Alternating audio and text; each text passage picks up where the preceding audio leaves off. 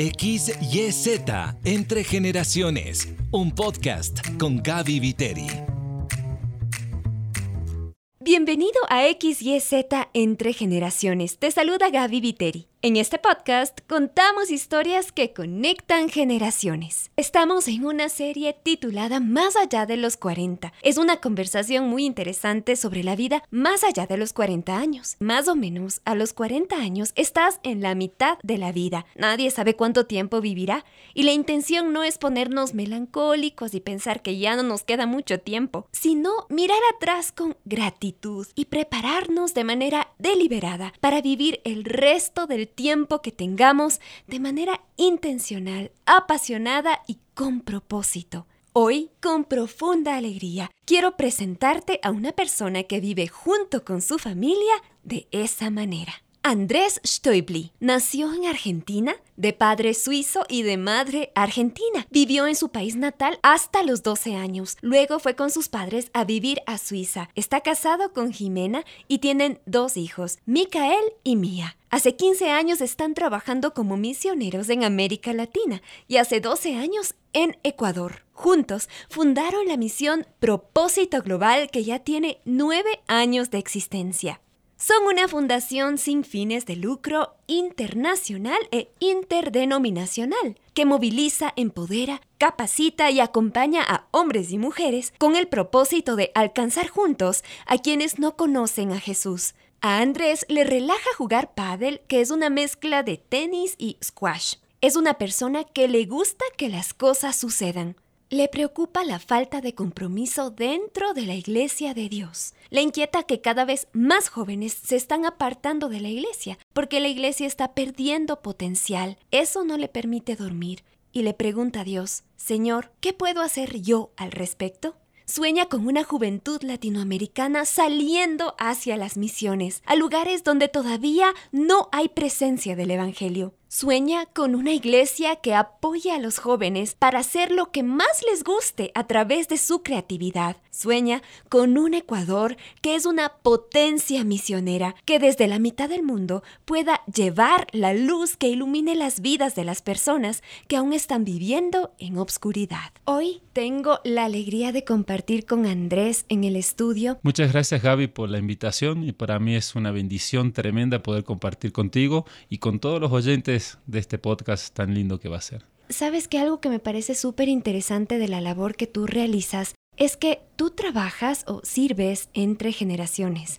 Y quisiera que nos cuentes un poquito más de, de, lo que estás haciendo actualmente junto con tu familia en Propósito Global. Nosotros hace 12 años que llegamos a, este, a esta hermosa tierra, Ecuador, y desde muy joven tomé la decisión de ayudar a jóvenes, de acompañar a jóvenes, porque fue una promesa que yo le hice a Dios, que si Dios me sacaba de esa situación, yo le prometí que toda mi vida le iba a servir para que jóvenes pudieran no vivir lo que yo viví. ¿Sí? Y por eso amo la juventud, aunque ya no tengo los 18 años cuando tomé la decisión, pero aquí en Ecuador llegamos con esa intención de relacionarnos con la juventud, de empoderarlos, de movilizarlos, de darles herramientas para que ellos se puedan involucrar mejor en la obra de Dios. Nos dices que esta decisión la tomaste cuando tú tenías 18 años. Tú hiciste un compromiso de alcanzar a la próxima generación con el Evangelio de Jesús a los 18 años. Es una decisión bastante contundente que inició una pasión en tu vida. Cuéntanos algo más sobre esta pasión. Sí, esa pasión nace en medio de un momento muy difícil de mi vida, ¿no? Donde yo estaba pasando por una etapa eh, muy crítica y yo le, le, clamé al Señor, dije, Señor, si tú me sacas de esta, yo me, te prometo que voy a invertir toda mi vida para servirte y voy a, invertir en los jóvenes. Y yo tenía 18 años y quería invertir en mi generación en ese entonces. Sigo invirtiendo en esa juventud, en esos jóvenes que todavía no encuentran el propósito de Dios en su vida, que lo están buscando, que no saben a dónde y no saben qué hacer con todo lo que Dios le dio. Es ahí a donde nosotros estamos trabajando como persona y como familia y como ministerio. bactéria. Andrés, tú nos dices, bueno, yo tenía 18 años cuando eh, se dio esta promesa tan especial en tu vida y que puso un norte a tu futuro y cada vez te has ido distanciando más de la edad a la que tú quieres servir. ¿Cómo ha sido este proceso? Porque tal vez antes era un poco más sencillo o más difícil cuando estabas más cerca de la edad de ellos. Cuando estaba más cerca era mucho más fácil que ahora.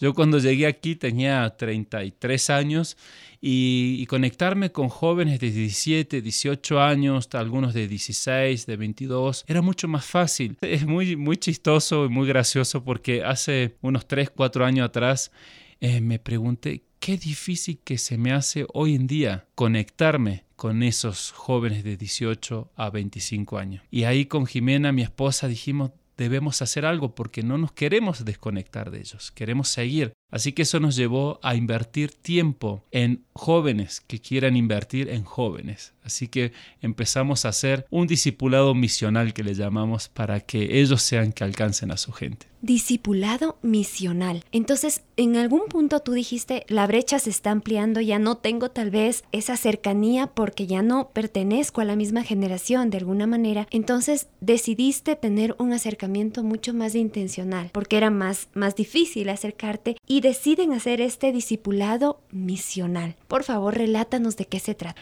La verdad que fue todo un proceso donde con el tiempo nos dimos cuenta de que lo que estábamos haciendo en ese tiempo sí funcionaba y con el pasar los años ya no era tan fácil, ¿no? Porque tú sabes que un joven de 18 años y ve a un señor ya de 30 años, de 35 años, ya le dice que es viejo.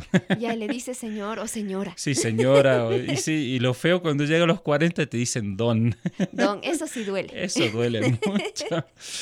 Y empezamos a, hacer este discipulado misional. ¿Y cómo lo hacemos? Creo que la juventud sigue necesitando lo mismo que necesitábamos nosotros. Es alguien que crea en ti, alguien que crea en tu potencial, alguien que se la juegue por, por vos, así como eres, con tus defectos, con tus debilidades, pero también con esa fortaleza, con esos dones y talentos. Y es ahí a donde nosotros a través de nuestro ministerio empezamos a brindarle un espacio de servicio. Tal vez era un poco diferente a lo que la iglesia le ofrecía y nosotros trabajamos junto a la iglesia, pero ofrecemos espacios de servicio que normalmente una iglesia no lo ofrece. Y es ahí donde empieza este discipulado, este acompañamiento, este empoderamiento de jóvenes que solo necesitan que alguien les entienda que ese potencial que está dentro de su corazón, de su vida, necesita ser explotado, porque si no lo explotamos nosotros, van a venir a otros y lo van a explotar para otras cosas que no son muy buenas. Sí, hay, muchas opciones ahorita de eh, tomar a, las próximas generaciones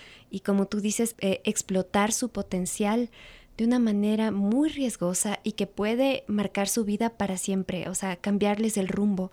Qué pasión tan hermosa la que Dios plasmó en, tu corazón, Andrés, y en el corazón de tu esposa, Jimena. Esta parte de creer en alguien me parece crucial ves un poquito más allá y le das la oportunidad. Cuéntame, ¿cómo es que miras a los chicos con esos ojos? ¿Quién te dio esa mirada? mi vida o lo que Dios me permitió vivir en, mis pocos años.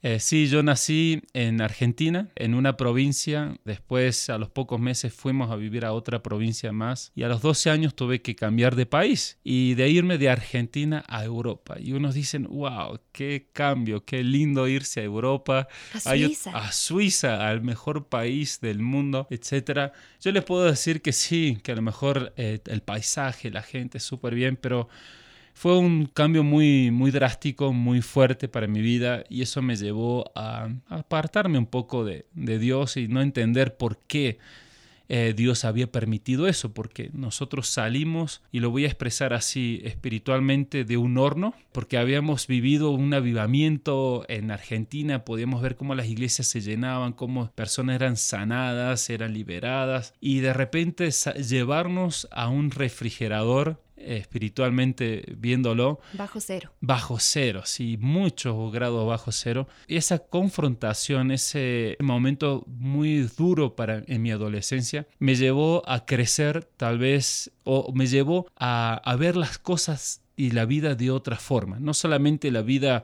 espiritual, sino también la vida personal. Y es ahí a donde empiezo yo a, a preguntar, Dios, ¿por qué me trajiste aquí? Y eso me llevó seis años entender por qué Dios me había llevado a Suiza. Tuve que pasar por un proceso muy duro, muy difícil, no se lo deseo a nadie, pero fue ahí a donde Dios habló a mi vida. Me dice, yo te, yo dejé que pasara esto para que tú puedas entender cuál es el propósito de Dios en tu vida. Me parece que fue un proceso bien fuerte y justamente John Varela hizo un podcast contigo hace algún tiempito ya y vamos a poner en la descripción cuál es el número del podcast porque yo escuché esa historia y me impactó pero así profundamente y, quiero invitarle a la gente que escuche esa parte de la historia y luego regrese a este podcast. Correcto, sí.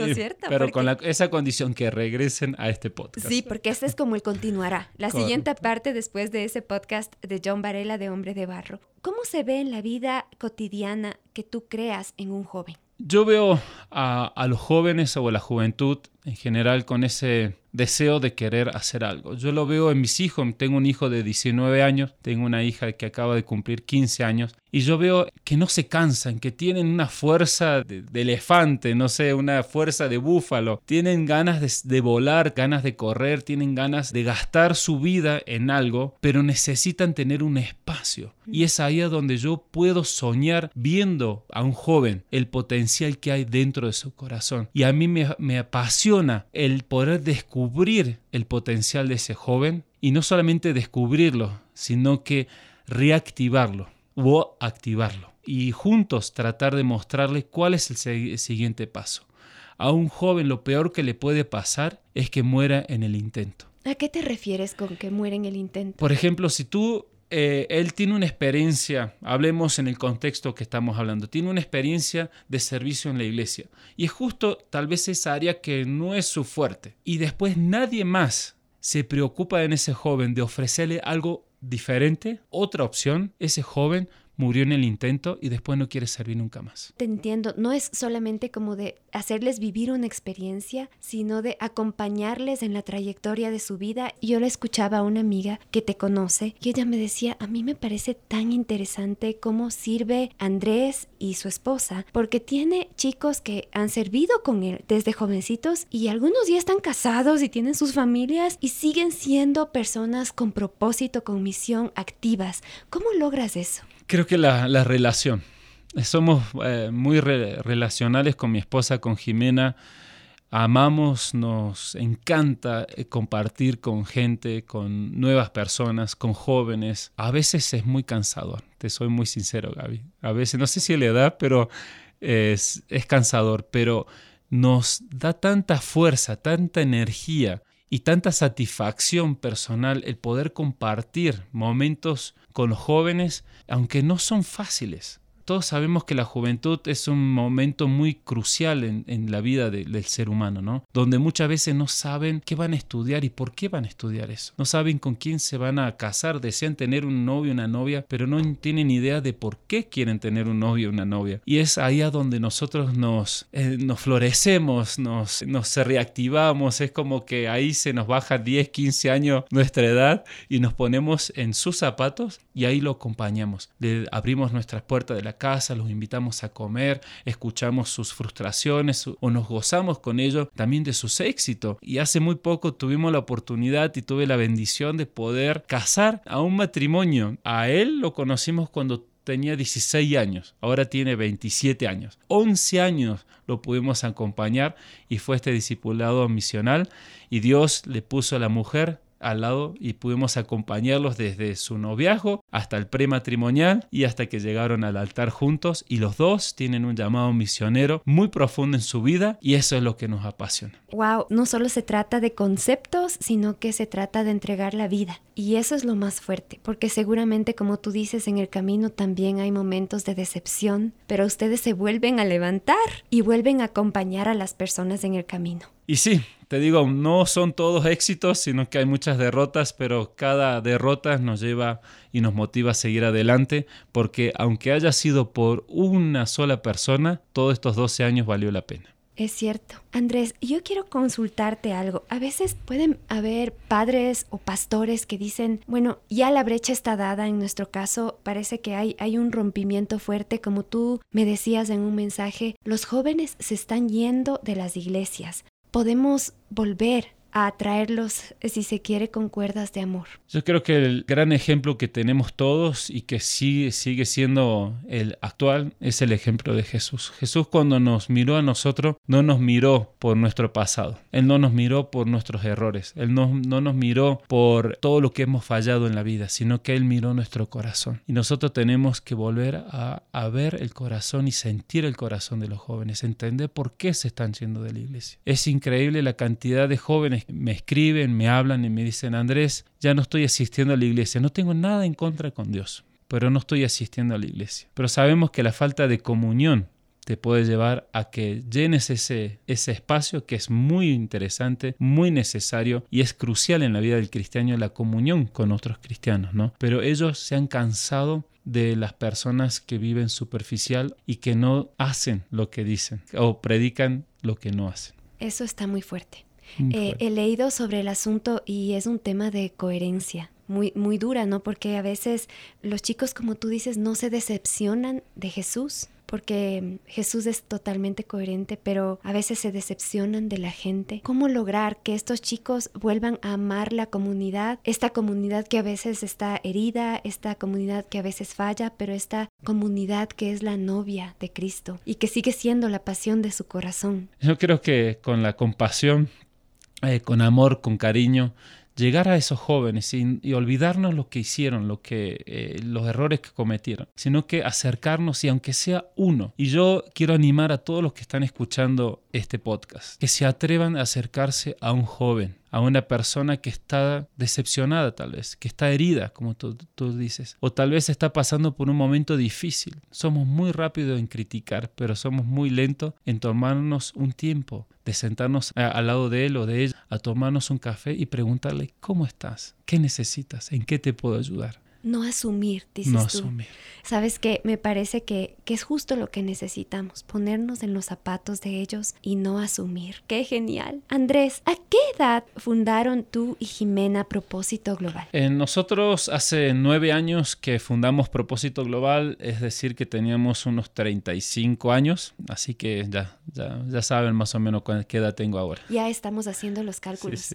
Sabes que estábamos haciendo cálculos aquí en X y Z entre generaciones y decíamos, si es que tienes una vida larga, más o menos entre 80 y 90 años, cuando llegas a los 40, ya estás en la mitad del camino. Es decir, que tú más o menos en la mitad del camino junto con tu familia fundaste Propósito Global. ¿Qué es lo que te impulsó a hacer algo tan importante cuando ya habías recorrido buena parte del camino? Es la pasión por el servicio. Muchas veces me preguntan, Andrés, ¿cómo Dios te indicó de que tenías que hacer eso? Podemos decir que nosotros con Jimena no tenemos un llamado específico a ser misioneros en Ecuador, sino que Dios eh, nos llamó a nosotros y lo sentimos muy profundamente, nos llamó a servir a la gente. Nuestro llamado es el servicio.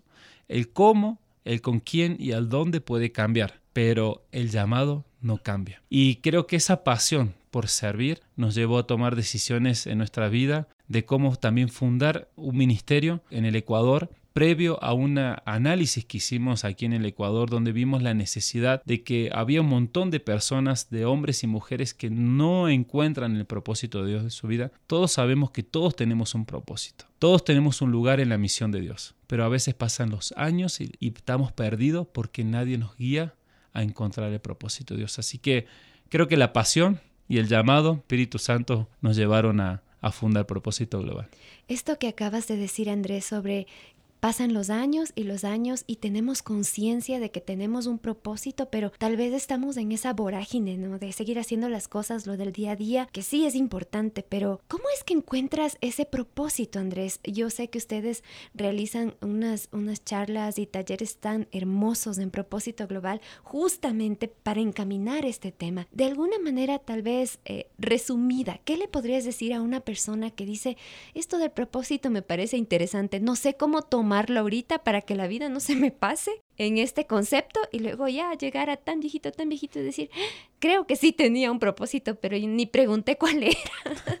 Sí, la verdad es que no, no, tenemos una receta para todos, pero sí tenemos un consejo para todos. Y es el, el comprometerse con la obra de Dios, el servir, porque uno piensa que solamente voy a servir para lo que Dios me llamó pero mientras que tú no lo entiendas, eh, no hayas comprendido cuál es tu lugar dentro de la misión de Dios, debes servir. Y mientras que más sirves, más oportunidades tienes de descubrir el lugar que Dios tiene preparado en su misión aquí en la tierra. Es decir, haz un alto a la situación que estás haciendo y no te decimos renuncia a tu empleo ahorita ni nada. Estamos hablando de encontrar un espacio de servir al otro. ¿Y qué espacios brinda propósito global?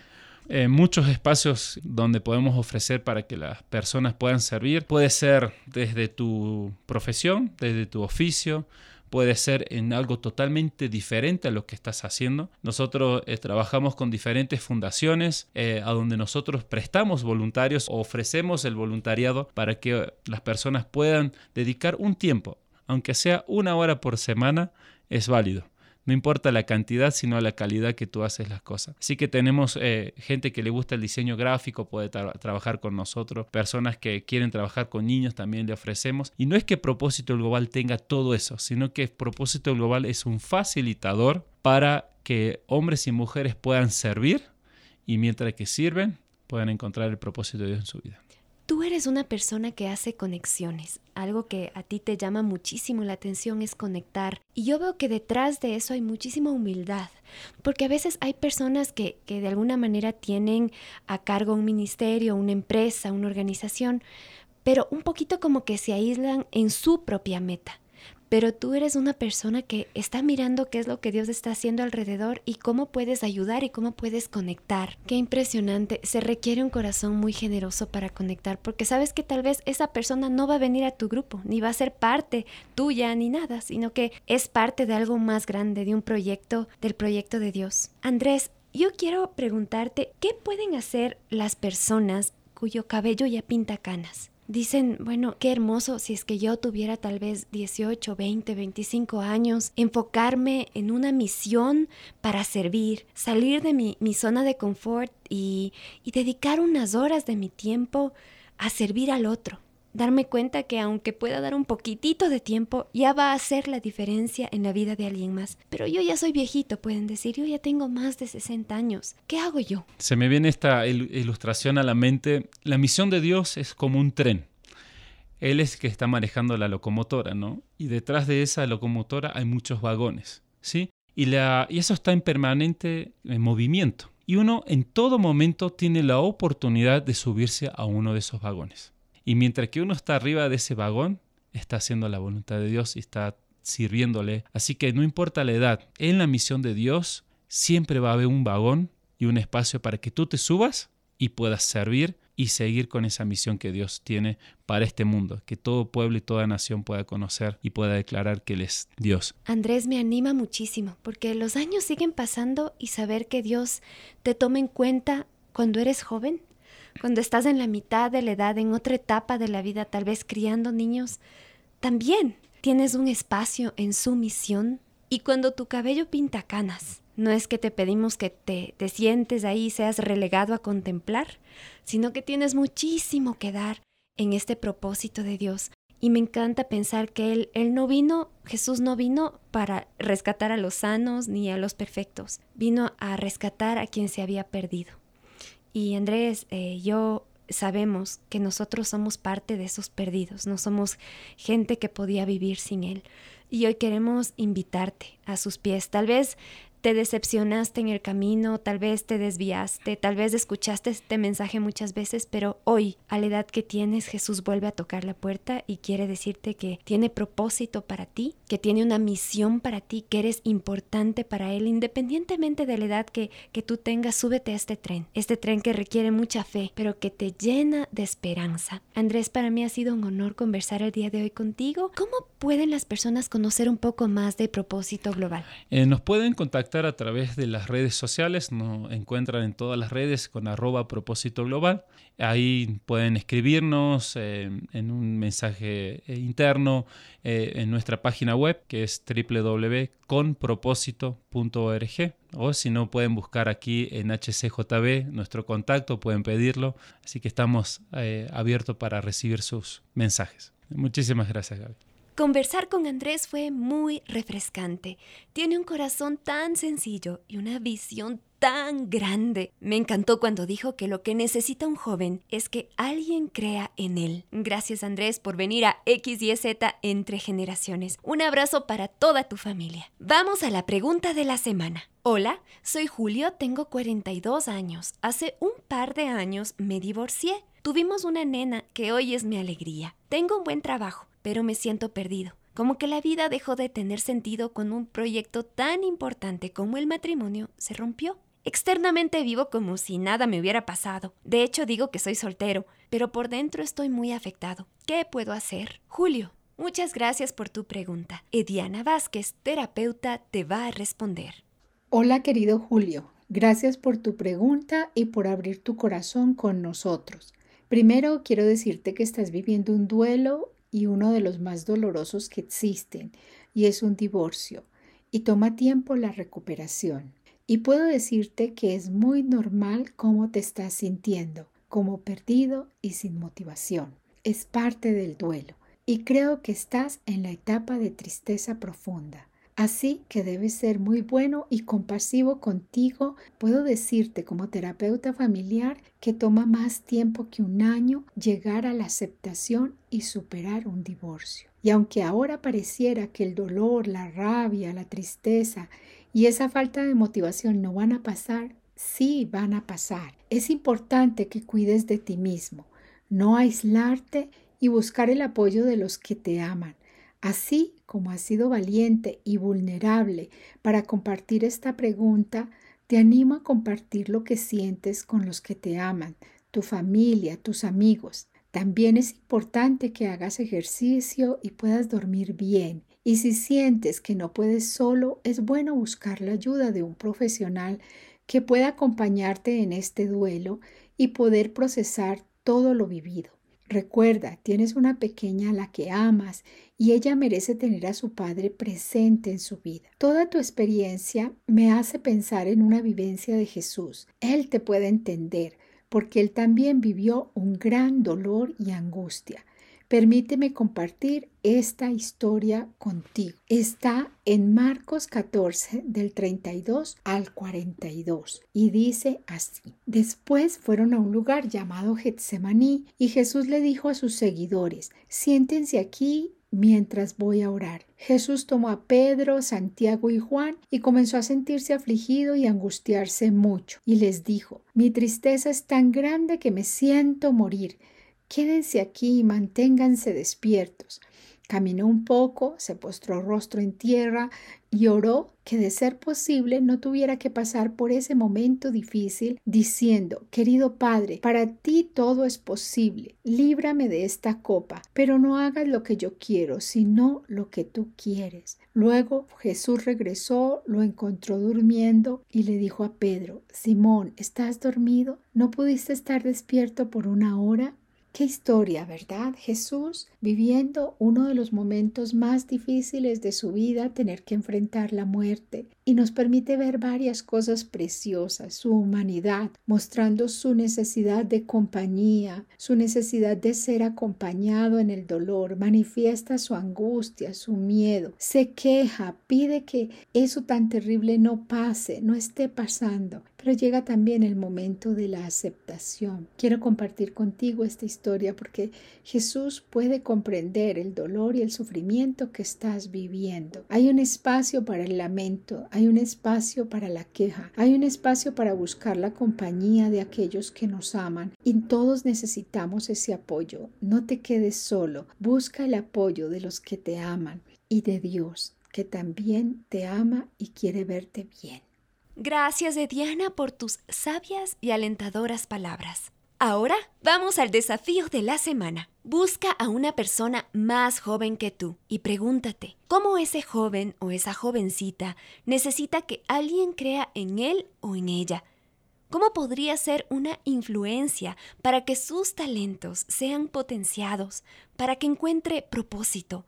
¿Cómo puedes mostrarle de manera efectiva que crees en él o en ella? Gracias por dedicar tiempo cada semana para escuchar este podcast. Quiero enviar un saludo muy especial a la familia García Morales que nos escucha, nos dice todos los jueves en la mañana durante el desayuno. Así que un abrazo Liz, Jaime y Adrián. Te pido un gran favor, comparte este podcast con tus contactos o en tus redes sociales. En Instagram estoy como arroba gaby.viteriXYZ. Te espero el próximo miércoles feliz de volverme a encontrar contigo. Recibe un abrazo súper grande de esos que conectan generaciones. XYZ Entre Generaciones con Gaby Viteri. Una producción de HCJB.